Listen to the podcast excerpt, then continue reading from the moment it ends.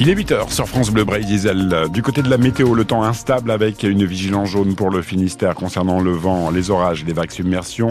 Vagues submersions pour le Morbihan, c'est calme pour les Côtes d'Armor. Calme, enfin pas tant que ça puisque les averses sont là avec des rafales jusqu'à 90 km h sous les grains et des maximales qui devraient s'établir entre 8 et 11 degrés cet après-midi.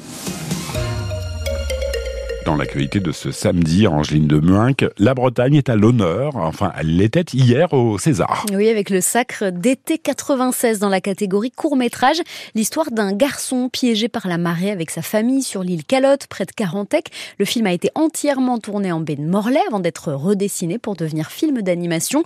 Une consécration pour sa réalisatrice Mathilde Bédoué, qui s'est inspirée de ses souvenirs d'enfance en Bretagne. Mathilde Bédoué, très émue hier soir. Bonsoir. Je suis extrêmement émue. Alors j'ai fait une note.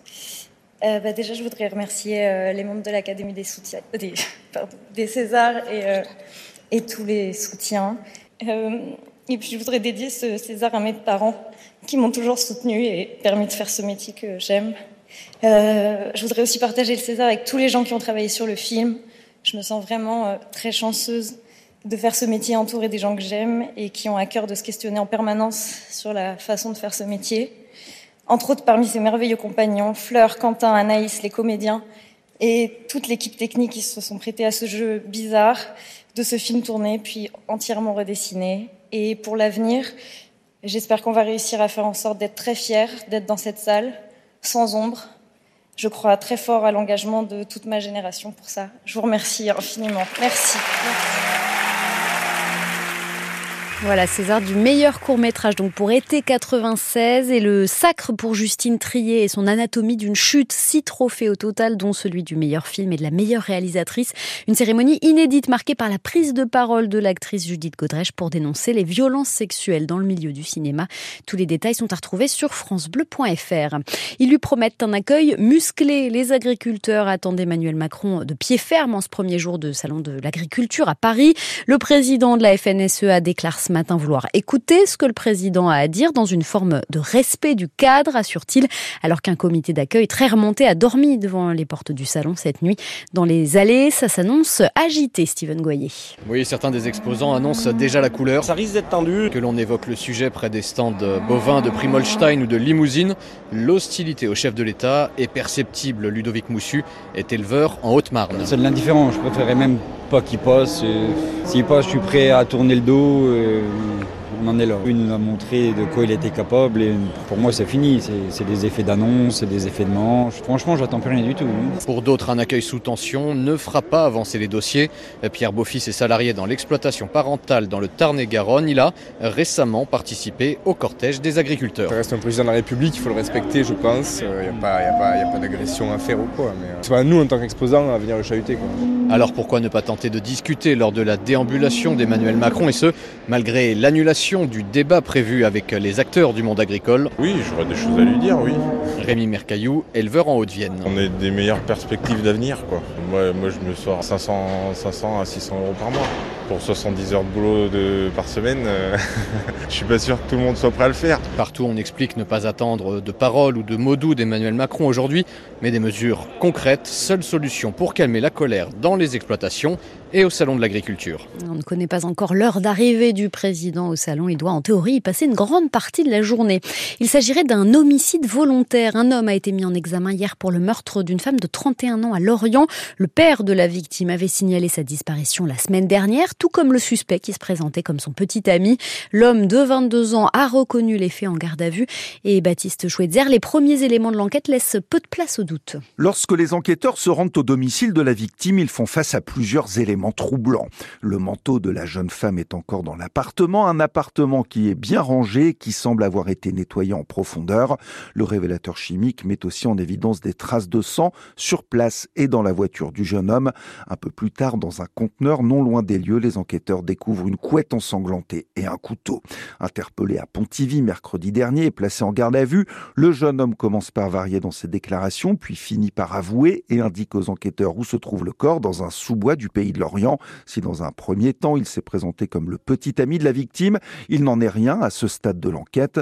Lors de son audition, le mis en cause n'a livré que peu d'explications pour expliquer un geste qu'il justifie par un coup de colère après une rencontre fortuite. Il risque 30 ans de réclusion. Un octogénaire est litreuillé en urgence hier vers l'hôpital de Brest. Ce sont les sauveteurs du Cross Corsen qui sont intervenus. L'homme, un Anglais de 86 ans, a fait une crise cardiaque alors qu'il se trouvait à bord d'un bateau de croisière dans le rail visites très symboliques sont attendues à Kiev aujourd'hui. Pour un triste anniversaire, les deux ans de l'attaque russe et le début de la guerre, la présidente de la Commission européenne est notamment sur place et alors que les troupes ukrainiennes semblent perdre du terrain face à l'armée russe, Ursula von der Leyen renouvelle son soutien à Kiev. Plus que jamais, nous soutenons fermement l'Ukraine financièrement, économiquement, militairement, moralement, jusqu'à ce que le pays soit enfin libre. Fin de citation. Depuis début 2022, 5000 Ukrainiens ont posé leurs valises chez nous en Bretagne. La grande majorité d'entre eux sont encore sur place, selon le préfet de Bretagne, Philippe Gustin. Deux rassemblements sont prévus aujourd'hui en soutien au peuple ukrainien à 11h à Quimper et à 14h à Brest. François Hollande accueilli comme une star hier à Brest. Immense ovation à l'entrée de l'ancien président dans le grand amphithéâtre de la fac de droit plein à craquer pour un cours constitutionnel de deux heures sur la Ve République.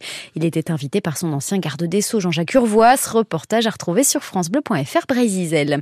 L'UBO qui s'apprête à voter et sauf coup de théâtre, Pascal Olivard devrait conserver son poste de président de l'Université de Bretagne occidentale. Il est le seul candidat déclaré pour l'élection qui aura lieu le 28 mars prochain. Les résultats des élections centrales dévoilées, hier donnent une large majorité à sa liste avec 10 sièges sur 16 dans le collège des professeurs, enseignants et assimilés. Nous sommes aujourd'hui samedi et c'est un samedi foot exceptionnel à suivre sur France Bleu. Oui, rendez-vous à partir de 17h cet après-midi. Quatre matchs au programme. Lorient-Nantes et Strasbourg-Brest en Ligue 1. Bordeaux-Guingamp et Concarneau-Laval en Ligue 2. Concarneau qui vise un quatrième match sans défaite. Pas gagné a priori face à Laval, troisième du championnat. Mais les Tonniers l'ont emporté face au Mayennais cet automne. Et Laval n'est pas au mieux de sa forme avec une seule victoire au compteur sur ses dix dernières rencontres de Ligue 2. Espoir, mais prudence surtout donc pour l'entraîneur de l'USC Stéphane Lemignon. C'est une équipe qui est troisième, qui est une des, je crois c'est la deuxième à l'extérieur. Maintenant, ben, nous, on va essayer de garder notre notre idée de ce qu'on fait. On est en souci un petit peu euh, d'effectifs, le contre-coup de, de, Nassim, le, contre-coup de Bevic, parce qu'au départ on s'était dit qu'il pouvait être opérationnel peut-être pour ce week-end. Moi je regarde surtout ça. L'adversaire après, euh, il est ce qu'il est. Il a fait un match nul contre Ajaccio, c'est pas non plus euh, une mauvaise performance. Il a été faire un nul à l'extérieur. S'ils restent à cette troisième place-là, c'est que c'est difficile et c'est que leur performance elle est encore remarquable. Aujourd'hui, on reçoit le troisième du classement de Ligue 2 et forcément quand on est aujourd'hui quatorzième, ben on est on est on est mesuré quand on joue contre ce genre d'adversaire. Concarneau, Laval au stade Francis Leblé à Brest, ce sera à suivre ce soir donc à partir de 18h55 sur France Bleu Brésil. Un déplacement en Bretagne rentabilisé pour les basketteurs de l'équipe de France. Ils jouaient hier à l'Arena de Brest, leur premier match de qualification pour l'Euro 2025. Victoire 73 à 61 contre la Croatie. Et puis elle représentera la France en IQ Foil, la planche à voile avec foil au JO. Hélène Noès-Mohen, membre du pôle France de voile à Brest, championne du monde monde en 2021 a été retenu pour les Jeux Olympiques de Paris cet été.